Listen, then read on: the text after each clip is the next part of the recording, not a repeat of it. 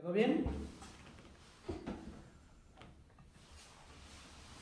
Ya, ah, ya. Ya empezamos, está, estamos grabando.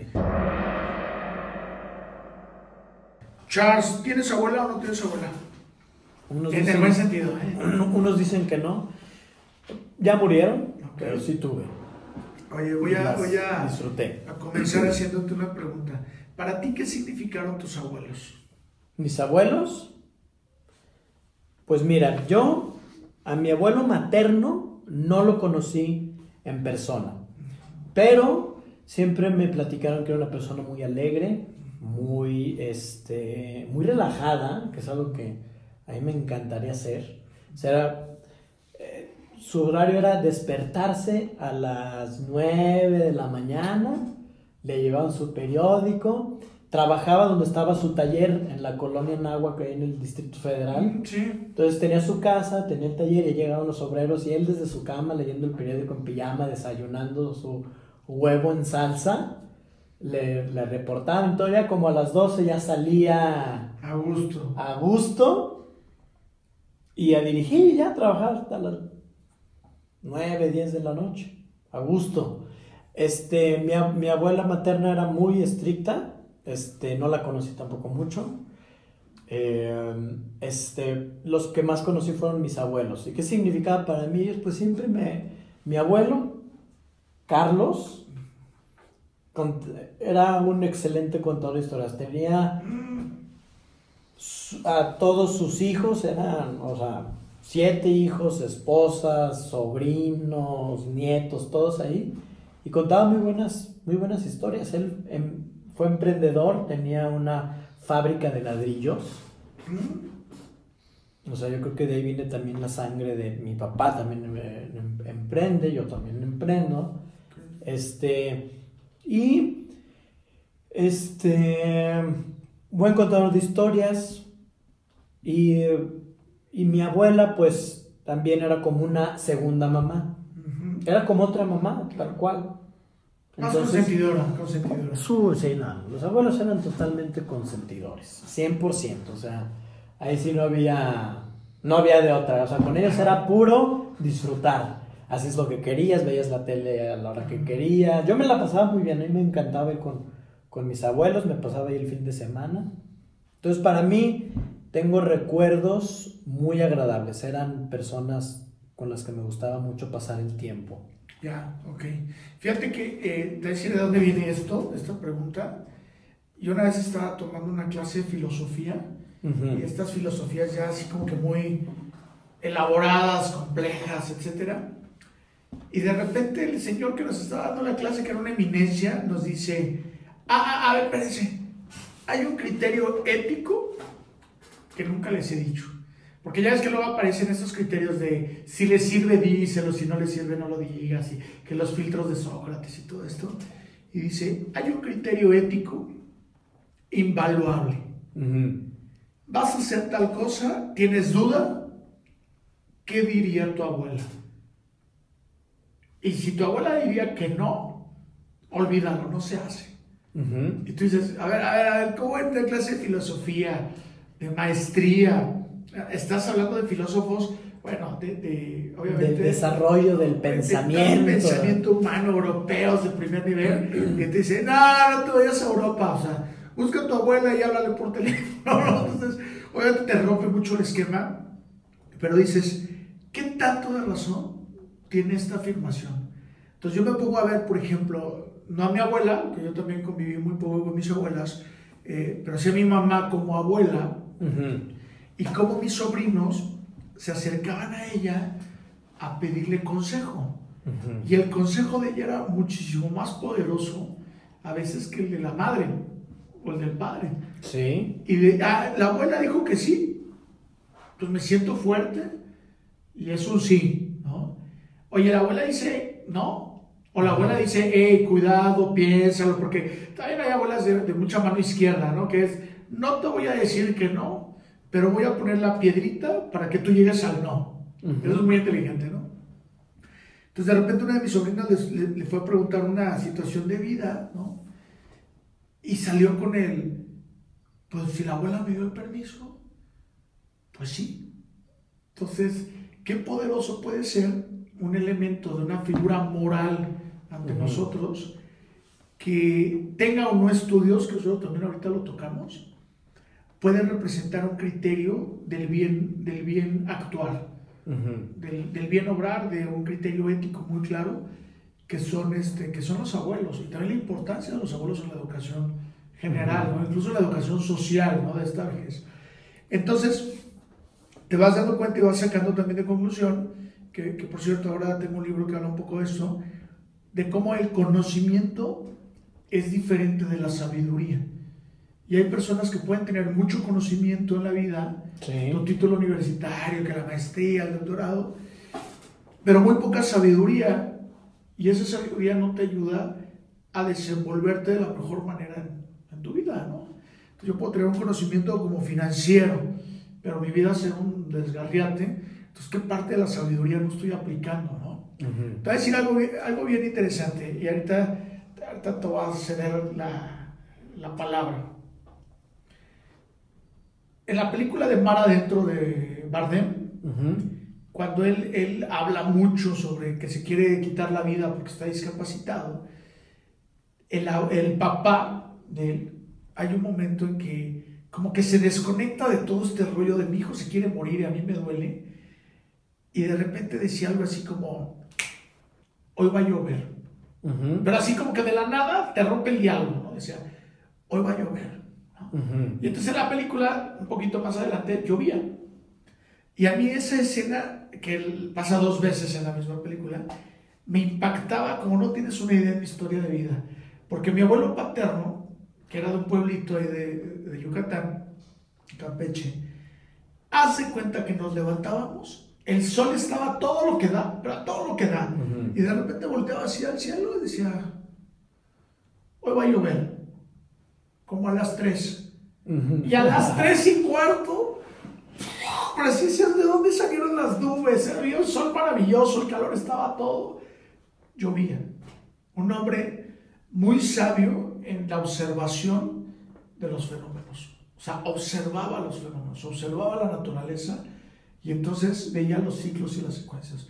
Imagínate una persona que observa así no solo la naturaleza, sino los comportamientos humanos, lo que va a pasar después. No porque sea una persona que, sea un predictor, pero sí porque va uniendo los hechos y puede sacar conclusiones de, oye, y lo que estoy haciendo estará bien o mal. Ah, pues yo te voy a decir qué es lo que va a pasar y te va a llover o no te va a llover.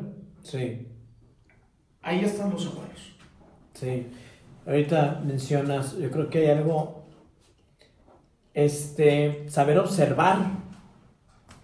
Yo creo que una de las de las, este, de lo que se dice, es, lo que me, hace mucho sentido es que tenemos dos orejas y una boca. Entonces tenemos que escuchar el, el doble. Igualmente tenemos dos, o tenemos, como se dice en el audio, o sea, elementos de entrada al doble que los de salida.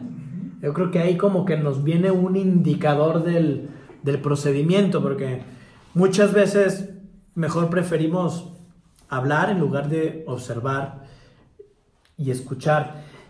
Yo creo que una persona como los abuelos, precisamente de lo que quizás no sepan mucho de marketing digital ahorita, ¿verdad? O de cómo dar una clase para jóvenes que nacieron hace 16, 17 años, pero sí van a saber acerca de la vida.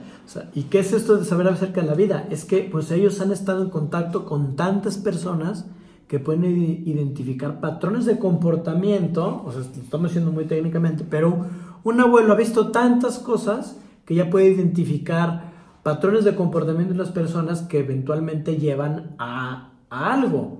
O sea, él te puede escuchar sobre, le puedes estar hablando de un millennial, pero pues ya tú le estás, estás diciendo A, B, C, D y él une los puntos, inmediatamente llega la experiencia, une otros puntos y te dice lo que va a pasar es esto. Exactamente.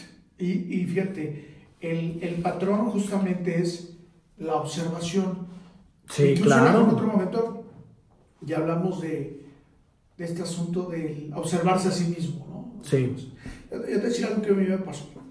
A mí hace un tiempo, unos años, me asaltan, me roban varias cosas y entre esas el celular. Entonces cuando tengo que ir a la Procuraduría, que además dicho sea de paso me trataron muy bien. No tengo el celular. No fue, no fue comercial. No, me trataron muy bien. a los amigos de la PGR, de la calle. A los amigos, amigos. 14, todo eso. Pues resulta que llego y mi primera idea es, ah, voy a tener que pasar como seis horas aquí, ¿no? Y sin celular, sin celular, ¿qué va a ser de mi vida? Con una gotita cayéndote en el coco. Entonces, curiosamente, dejas el celular y ya no tienes nada que hacer y se prende un mecanismo en tu mente de observar. Y empiezas a observar a la gente, a observar cómo llega, a observar si está enojada, a observar al que trabaja, qué tanto trabaja. Entonces, eh, y además, observas, no tienes nada que hacer, incluso empiezas a interactuar con la gente. Entonces empiezas a hablar con el de al lado de, oye, ¿usted qué le pasó? Ah, no, pues a mí me robaron una camioneta. Ah, ¿y dónde? Pues estacionada. Y cuando traes el celular, no, se convierte en un mecanismo que lo que menos haces es observar. Entonces, ¿cómo quieres pensar si no estás metiendo unos datos de tu ambiente para sacar conclusiones? ¿Y qué pasaba con los abuelos? Los abuelos tenían esta gran capacidad de poder observar las situaciones en marcos generales y en marcos específicos. Entonces, rápidamente podían construir una, una línea de decisión que ahorita hemos estado incapacitados en mucho, en mucho sentido, porque tenemos informaciones, pero no tenemos criterios de tomar una decisión. Te voy a decir algo que a mí me sucedió con mi abuela materna, que también era una persona muy, eh, era muy linda, pero muy seca, mi, mi, mi abuela. Fuimos a un pueblo del sur de Yucatán, a una playa, y en ese entonces, Carlos, que tú no habías nacido, el atún, las latas de atún no tenían el que le levantabas. O sea, eran latas totalmente cerradas. Imagínate qué difícil era la vida. Entonces necesitabas un aparato que se llamaba pues, un destapador de estos de, abre latas, ¿no? ¿Abre qué? Abre latas. Te voy a regalar uno. ¡Wow! Pero uno italiano así de diseño para que te guste. Bien. bueno, resulta que llegamos al pueblito, yo veo las latas y se nos olvida el abre latas. Y en eso Carlos dice, no, yo voy a salvar a mi familia de que no nos moramos de hambre. Porque no hay como abrir las latas de la comida, imagínate, ¿no? Muerto ahí con las latas. Entonces empecé a caminar. Y un coco. y las latas, ¿no? Muertos de inanición y la comida. A ver, empiezo a caminar varias casas hasta que consigo un abre latas. Pero ya hablando de estas playas que la siguiente casa está a 500 metros. ¿no? Entonces, cuando regreso a la casa, la ensalada ya estaba hecha. Entonces es, ¿cómo hizo mi abuela para abrir las latas? El ingenuo, ¿no? A ver, bueno, o sea, mi abuela, su vida fueron esas latas. O sea, la mía no, la de ella sí. Pues agarró un cuchillo, así, pero es método carnicero, y ella abrió las latas. O sea, cosa que a mí en la vida me había pasado por la mente, ¿no? Bueno, me quedé muy impresionado en el sentido de, ¿Yo qué le vengo a enseñar a mi abuela? Sí. Tiene toda la sabiduría del mundo, ¿no? Toda la sabiduría. Y qué digo que luego, mi madre que ya murió grande, que también fue abuela, me di cuenta con mis sobrinos que mi madre tenía esa sabiduría luego de abuela. Oye, es que me picó una abeja, ponte no sé qué cosa. dices, ¿de dónde sale esto, no? Y se ponía no sé qué cosa que me enjurge extraño, sin problemas sabiduría, conocimiento. Abuelos. Sabiduría y conocimiento. Sí, porque al final de cuentas seguimos siendo, seguimos siendo los mismos humanos que, éramos hace miles de años. O sea, desde allá del imperio romano acá no nos ha salido un dedo extra. Nos duelen las mismas cosas, el orgullo, sí, sí estamos igual. Este, nos siguen doliendo las mismas cosas o sea, sí, el, fuego sigue quemando igual, nos sigue dando sed. O sea, al final de cuentas seguimos siendo, al final, humanos. Y me pareció muy interesante lo que dices del estar en consciente, en contacto con el, con el entorno. O sea, versus estar agachado viendo el celular y estando viendo nada más, uy, este cuate ya hizo esto, uy, esta persona ya se compró esto, uy, este cuate ya se fue de vacaciones acá. Y nomás comparándote diciendo, ¿no? O sea, todo, siempre, siempre, siempre pierdes, ¿no? Cuando uno se compara, siempre pierde. Este, o sea, como que en, lugar de estar, de, de, de, aprovechar nuestros sentidos, nos metemos en uno, nada más, con la, con, como parece, como hasta con la voluntad de buscar la ansiedad, ¿no? Sí, que nos deriva de estar no literalmente, pero viviendo dentro de un teléfono y que no podemos hacer nada dentro de ese teléfono. es como si tú te metes en el teléfono y ahí estás amarrado, atrapado y no puedes hacer nada y nada más estás viendo cómo este, una persona está viviendo una vida de lujo, cómo una persona está este, haciendo esto, ganando esto, este, y tú amarrado y diciendo, en este momento quiero hacer eso, no puedo hacer nada y pura... ¡ah! En lugar de y cuando eso no está pasando en la realidad, cuando eso no puedes saber ni siquiera lo que está pasando con la otra persona, o si está mintiendo, o todo lo que cambió y sufrió para llegar ahí, no lo, no lo ves. Este, versus estar acá aprovechando ese momento de formar relaciones, de aprender de otras cosas que te pueden ayudar, como dicen los gringos, streetwise, ¿no? O sea, como la sabiduría de la, de la calle de estar observándose, en lugar de, hasta vamos caminando y vamos así, agachados ahí, asoleándosenos todo el, el occipucio, que ¿no?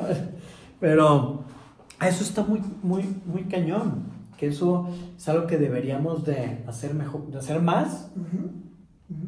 Fíjate que hay un autor, no sé si lo conozcas, a Eckhart Tolle, es uno de estos hombres que ha desarrollado mucho en las zonas espirituales racionales, yo diría. No lo conozco y tiene un libro que se llama El poder de la hora, que es de los que más ha vendido. Y habla justamente de esto, ¿no? De cómo nos hemos perdido de que lo único que tenemos es este momento y de repente lo dejamos de disfrutar por una ansiedad posterior, que estás en un lugar y dices, ah, sí, por en la noche voy a cenar con mis compadres, ¿no? Ah, y ya estás en la cena de, de anoche, ¿no? Y, ay, es que lo que me pasó la semana pasada. Entonces de repente nos disparamos hacia los dos lados y dejamos de estar en el momento en el que tenemos que estar. Y empezamos a perder las opciones que tenemos que perder. En, en, en, ese sentido, hace un tiempo, hace como un año, ¿eh? me tocó irme a una laguna ahí por, por Puebla, aquí por donde es nuestro compañero. Nuestro productor. Tehuacán, creo que hay una Puebla, una, una laguna, algo así. Una casita que, que nos prestaron. No había casi ni señal.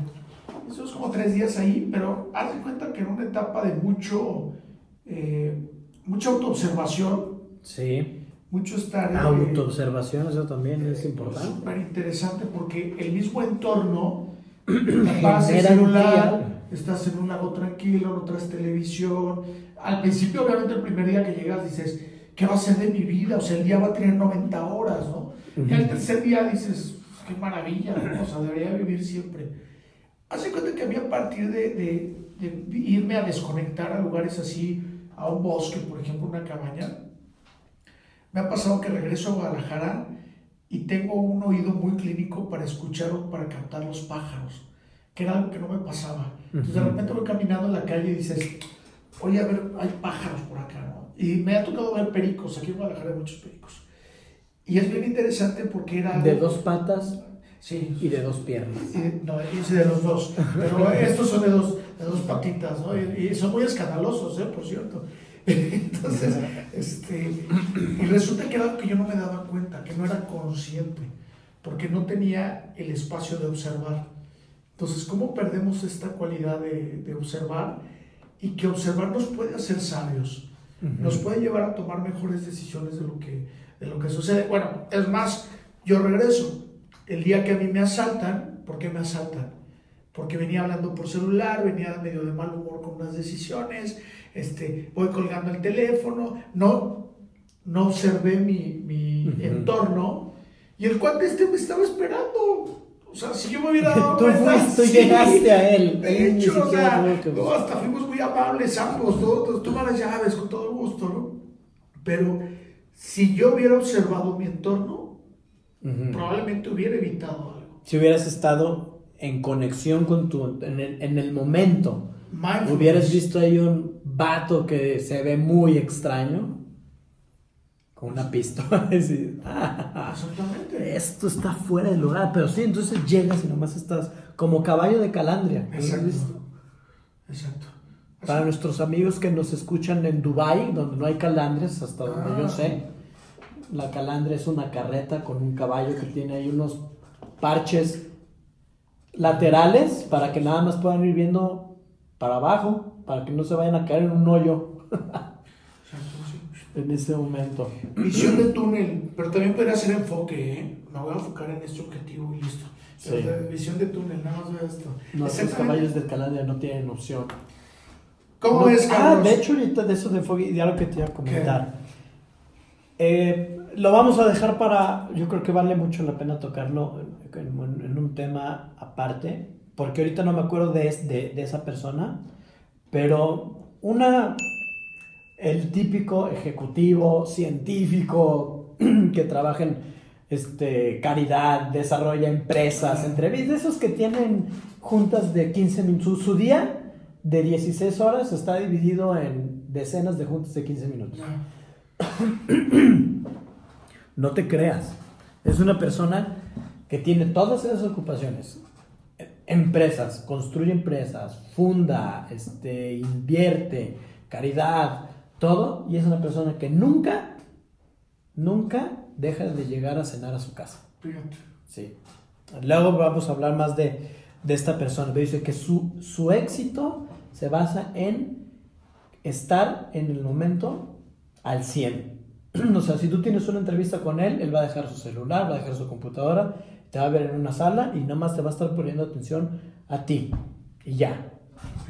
Y después de ahí se pasa a, lo siguiente. Y después de ahí se pasa a lo siguiente. Y termina todo y, es una persona mega ocupada y precisamente siempre está.